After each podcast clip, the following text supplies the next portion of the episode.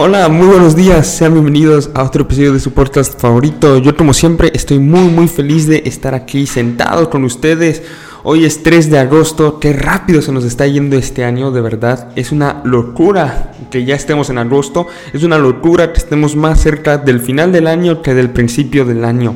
De verdad, yo no termino de superarlo, pero bueno, así ha sido este año y así va a terminar, porque Digo, tápense los oídos si no quieren escuchar malas noticias, pero la información más reciente señalaría que en Estados Unidos, en Estados Unidos, imagínense, uno de los países que probablemente va a recibir la vacuna primero, estaría vacunándose la población general como hasta el segundo trimestre del año. Estamos hablando de hasta mayo, abril, mayo, em, empezaría a vacunarse la gran parte de la población estadounidense y por, por supuesto yo no esperaría que en ese caso llegara la vacuna a aplicarse eh, de manera general en América Latina hasta la segunda mitad del año. Así que siéntense muy cómodos ahí en el sillón de sus casas y prepárense para pasar otro año haciendo exactamente lo que han estado haciendo hasta ahora. Pero antes de que me quiten, porque ya los deprimí o algo por el estilo, vamos a hablar de otro tema, porque ya hemos hablado mucho del coronavirus. Vamos a hablar de algo que no tiene absolutamente nada que ver con el coronavirus. Este es un coronavirus free podcast, un hay que, porque ya la gente va a empezar a hacer dietas de información, ¿eh? ya la gente va a empezar a decir, oye, hoy estoy en dieta. ¿En qué estás en dieta, bro? Estoy en dieta del coronavirus. No quiero escuchar nada del coronavirus hoy. Eso, esa va a ser la nueva moda. Y van a empezar a vender productos de información y de series de televisión coronavirus free. Para un momento de transportarte a un planeta donde no todo está tan de cabeza. Así que este es un momento de un coronavirus free. Vamos a empezar. El tema de hoy va a ser la aplicación. La aplicación súper bonita, súper sencilla, súper tierna y feliz de TikTok. Que bueno, pues irrumpió en nuestras vidas en el 2017, pero especialmente en el último año, este, con miles de millones de descargas, ya casi 2 mil millones de descargas a nivel mundial, una verdadera locura. Estamos hablando de que uno de cada tres dispositivos en el planeta tiene esta aplicación descargada. Es de verdad algo bastante, bastante loco. Y bueno, no voy a hablarles acerca de lo divertido que es TikTok porque yo no lo tengo, me lo descargué algún momento porque había escuchado algo muy interesante de TikTok, no sé si lo sepan, pero esta aplicación es tan, tan pegajosa y le gusta tanto a la gente porque está hecha casi casi personalmente para ti, o sea, es uno de los primeros usos, una de las primeras utilizaciones de inteligencia artificial de esta manera en la historia de las aplicaciones, porque tú entras a la aplicación y al principio te va a parecer un poco aburrida, pero con el tiempo TikTok empieza a registrar cuánto tiempo tardaste viendo un video, de qué se trataba este video y te empieza a poner otros videos similares a los que siente que ya te gustaron y después de estar usando TikTok un par de horas ya se vuelve algo sumamente adictivo porque te enseñan frecuentemente videos, información, chistes que sabe la aplicación que a ti te van a encantar. Por eso es que escuchan a muchas personas, como fue mi caso, o, a otras personas a mi alrededor, decir, bueno, me la bajé al principio para ver qué tal estaba y no me estaba gustando tanto, pero después de un ratito me empezó a gustar mucho. Es obvio, esto sucede porque TikTok entendió que le gustaba a esta persona y empezó a darle puro material con eso que le gustaba. A mí me pasó. Después de un par de horas ya estaba mandándome videos y chistes que a mí me encantaban. Cuando al principio me mandaba cosas que a mí me parecían súper aburridas. Y así funciona TikTok. Por eso es tan interesante. Pero bueno, esta aplicación adictiva eh, que se está apoderando del planeta, ¿qué tiene que ver con la geopolítica internacional? ¿Qué, qué, qué problema está haciendo ¿Qué controversia está generando TikTok como para que aquí Ale tenga que hablar con ustedes de, la, de esta aplicación en su podcast? Bueno, se los voy a explicar. Pero para explicarlo bien tenemos que ir al inicio, en el 2017, cuando ByteDance lanzó su popular aplicación en China, que en ese momento se llamaba Douyin, la lanzó al mercado global. Esta aplicación Douyin ya tenía un éxito rotundo en China y, y ByteDance, la compañía eh, propietaria de Douyin y de TikTok, decide lanzarla al mercado global y le cambian el nombre a TikTok para que sea más comerciable. Y al mismo tiempo compran a esta aplicación muy famosa que se llamaba Musicali em, que ya había sido muy popular allá por el 2013-2014, después desapareció y compra TikTok a Musicali y la vuelve a regenerar con este con lo que hoy conocemos como la aplicación de TikTok. En menos de un año ya había conseguido 100 millones de descargas. Claramente, pues a la gente le estaba gustando mucho y se estaba esparciendo todavía más rápido que el coronavirus. Oh, perdón, es un, es un coronavirus free podcast. Me, me disculpo, me disculpo por esa mención y por haber roto su dieta por un momento. Pero bueno, Mientras los ejecutivos estaban celebrando en China, mientras estaban todos súper felices allá en, en, en, Oriente, este, no, sí, en, Oriente, bueno, cuando estaban todos felices, perdón, es que me lo sé en inglés, pero en español no, cuando estaban todos felices allá en el East, en, en sí, en, Oriente, sí, cuando estaban todos felices en Oriente, eh, en Estados Unidos eh, el gobierno estaba temblando ante una inminente amenaza digital, pero ¿Por qué carajos Estados Unidos considera a una aplicación de personas bailando un peligro? ¿Dónde está el peligro? Que estos bailes son muy pegajosos y va a pasar como en ese cuento donde la gente ya no puede parar de bailar. Eso va a pasar. Que de hecho creo que sí es verdad. ¿eh? Lo pueden investigar. Si hubo una situación de una plaga bien rara, si no me equivoco en Italia, no me tomen por certeza, por certeza, no me, no me tomen completamente seguro de que fue en Italia, pero sí fue en Europa. Y de verdad investiguenlo porque es muy interesante. Una plaga que existió de gente bailando, que, no se sabe bien por qué, pero la gente empezaba a bailar y veían a otras personas y muchos bailaron hasta la muerte. Les estoy prometiendo que esto no me lo estoy inventando. Hubo una plaga de bailar. Claro que tiene una explicación científica. En este momento no me la sé, pero hubo una plaga en la que la gente bailaba, o al menos parecía que estaba bailando. Por favor, búsquenlo, que es muy, muy interesante. A lo mejor hablamos de eso en otro episodio, pero Ale, vuelve al tema. El tema es TikTok.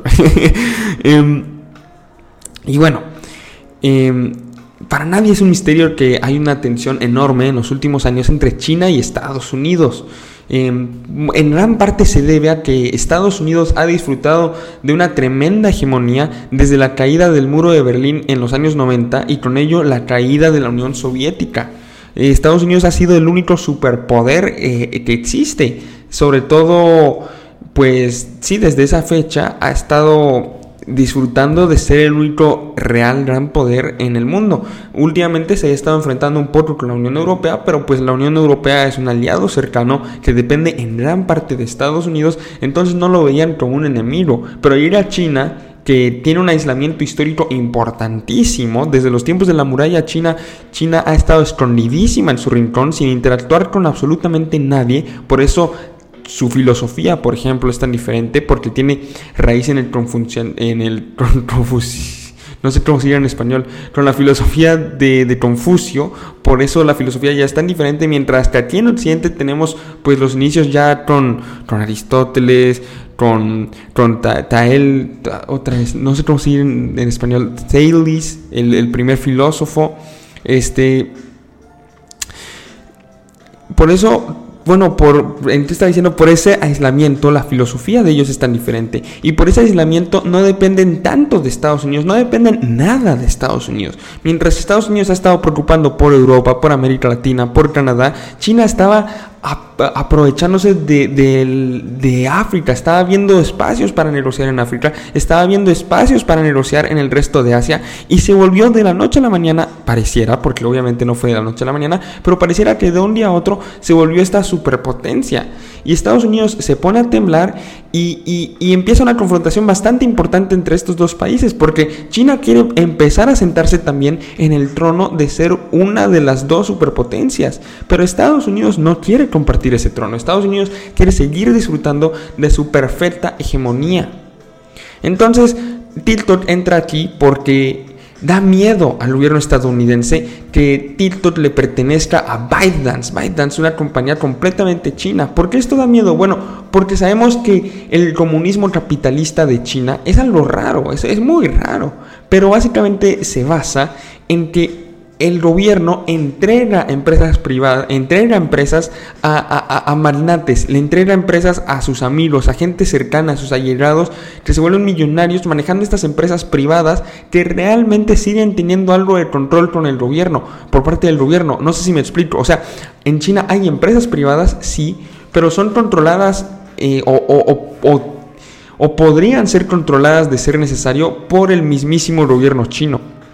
Esto pone a temblar a Estados Unidos porque, bueno, ok, ¿qué está haciendo TikTok?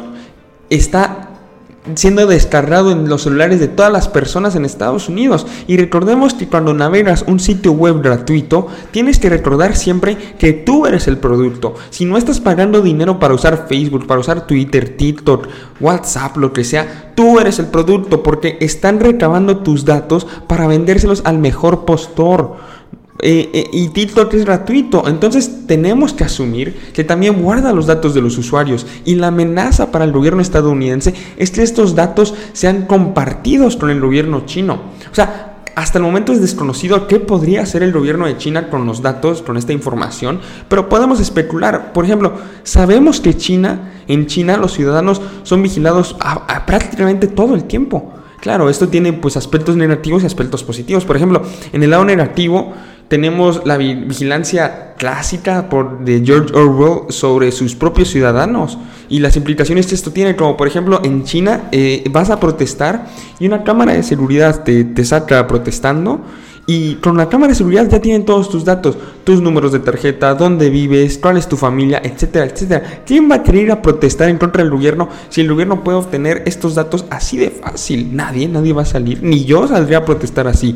Em, pero, eh, por ejemplo, también hay lados positivos, como por ejemplo, el, el, eh, debido a esta gran seguridad eh, digital con inteligencia artificial, la buena investigación y el lo bien que han podido detener la propagación del coronavirus. Recordemos que, por ejemplo, en China empieza un brote de coronavirus y lo detienen así inmediatamente porque detectan quién está contagiado, con quién anduvo, sin ningún problema y los mandan a todos a la casa. Entonces, San se acabó. Eso es algo positivo pues de una sociedad completamente vigilada. Sin embargo, es muy diferente vigilar a tu propia sociedad que vigilar a la sociedad de otro país. China, Estados Unidos no quiere que alguien empiece a vigilar a sus propios ciudadanos, menos empezar a guardar datos. No sabemos qué consecuencias podría tener Podrían ser utilizados para manipular una elección, como lo hicieron los rusos también en Estados Unidos en el 2016, que por medio de Cambridge Analytica recabaron los datos de los ciudadanos estadounidenses y después les hicieron publicidad personalizada para convencerlos de votar por Donald Trump. O podrían ser utilizados también para chantajear a los usuarios con información o fotografías privadas. Imagínate tú que, no sé, ahorita estás usando TikTok y, y le mandas una foto comprometedora a un amigo o a una amiga. Y, y después te vuelves un negociante y sin que tú lo supieras, tuvo acceso a esa foto. Y tú vas a negociar algo con el gobierno de China. Y el gobierno de China tiene en medio de sus miles de gigabytes, de miles de millones de gigabytes de datos, tiene esa foto que tú mandaste y te pueden chantajear con esa foto. O sea, esto suena muy extraño y suena de un universo paralelo y, suena a que estoy loco, pero es una realidad. Pueden guardar datos para manipular a, a personas en el futuro. Obviamente Estados Unidos y el resto mundo sí deben estar preocupados hasta cierto punto por estas amenazas, vaya. Em, es verdad que hasta el momento no hay prueba de que China tenga los datos registrados. Sin embargo, no podemos ser ciegos y, asumir que, oye, no hay pruebas, ok, no lo están haciendo, porque sí lo pueden estar haciendo. Tiene todo el sentido del mundo que lo estén haciendo. No, realmente no veo por qué China no estaría haciéndolo. Pero hay que, hay que concluir, ok, ya, ya voy a concluir. Para, para concluir, me parece muy interesante que una aplicación tan inocente a primera vista como TikTok esté generando tantísima controversia. O sea, también tenemos que verlo como si Estados Unidos estuviera probando una cucharada de su propia sopa, porque no se nos debe olvidar cómo compañías como Google o Facebook han utilizado los datos este, de los usuarios a nivel internacional de formas similares, pero en menor gravedad se les acusa a China. Eh, estas aplicaciones han estado vigilándonos a todos, me han estado vigilando a mí, te han estado vigilando a ti. Google, no sé si lo han probado y ya es súper popular, Google probablemente tiene los micrófonos de nuestros celulares prendidos todo el tiempo. Entonces, si tienes una conversación con un amigo acerca de que quieres una nueva computadora, la próxima vez que entres a Google te va a aparecer un montón de publicidad de computadoras. Esto es una locura y ya lo estamos viviendo. Nada más que lo estamos viendo por parte de, Estados Unidos y no de China. Entonces, si Estados Unidos le va a empezar a preocupar tanto que los chinos les hagan a los estadounidenses lo que Estados Unidos nos ha hecho al resto del mundo todos estos años, entonces como que ya es momento de que Estados Unidos también se ponga a regular a sus propias compañías nacionales, Google, Facebook, Microsoft, etcétera. No es justo que se pongan a ver nada más a TikTok e ignoren lo que está pasando en su propio país. Otro aspecto para reflexionar también es que prohibir la aplicación, prohibir a TikTok, es, no lo van a hacer ya. O sea, sigue sobre la mesa, pero para el momento en que hago este podcast, a las 8 de la noche, lo digo porque está cambiando todo muy rápido, pareciera que Microsoft va a comprar TikTok a pesar de que ByteDance no lo quiere vender. Me pregunto por qué no lo quiere vender, pero Microsoft al parecer quiere poner un montón de dinero para venderlo. Qué bueno, porque Estados Unidos, según Donald Trump, como lo dijo el pasado jueves o viernes temprano, estaba pensando prohibir la aplicación. Y prohibir la aplicación sería terrible, sería un presente importante sobre el control que puede tener un gobierno democrático, entre comillas, sobre el uso que nosotros los civiles le damos al Internet. Y no podemos dejar que eso suceda. Ya hemos dejado que suceda mucho. Cuando yo nací, yo nací casi cuando el Internet estaba llegando a la mayoría de los hogares en, en los países desarrollados. Y recuerdo cómo crecí con una computadora en mi casa, pero esa computadora era 100% libre. Yo podía entrar a donde fuera, podía ver lo que quisiera. No había ningún limitante, habían pocas limitantes de pago incluso. Hoy en día ya está, tengo más compus. En ese entonces tenía una compu. Hoy tengo cinco computadoras en mi casa, pero no no tengo tanta libertad. Muchos sitios ya son de paga, muchos sitios me están investigando, eh, reciben información acerca de lo que yo estoy haciendo, cuánto tiempo estuve en la computadora, dónde puse clic, de qué hablé sin que yo supiera que me estaban grabando. El Internet ya no es tan libre. Y cada día aquel libro que se escribió en los 40 de George Orwell, 1984, se va viendo más posible. Se equivocó por unos 40 años, pero quién sabe cómo estemos en el 2024 al que vamos. Y prohibir TikTok es un paso muy importante en esta dirección. No sé cómo, pero no podemos dejar que nos hagan esto. El Internet tiene que ser completamente libre. Está mal tanto que se prohíba la aplicación a como que TikTok, China, Estados Unidos, Google, Facebook usen nuestros datos. Tenemos que proteger nuestros datos, tenemos que apoyar legislaciones que se traten de la protección de nuestros datos y ser conocedores de este tema para poder saber cuándo quejarnos, cuándo apoyar, cuándo alzar la voz y cuándo también quedarnos callados. Ese fue el episodio de hoy. Espero vernos muy pronto, posiblemente mañana, si es que sucede algo de lo que valga la pena hablar. Bueno, siempre suceden cosas de lo que valga la pena hablar, pero no quiero sentarme aquí hablar con ustedes sin saber mucho de un tema. Entonces, si mañana sucede algo de lo que me da tiempo de aprender mucho o de que ya conozca mucho, aquí estaremos a la misma hora. Nos vemos mañana o en un futuro no muy lejano. Hasta luego.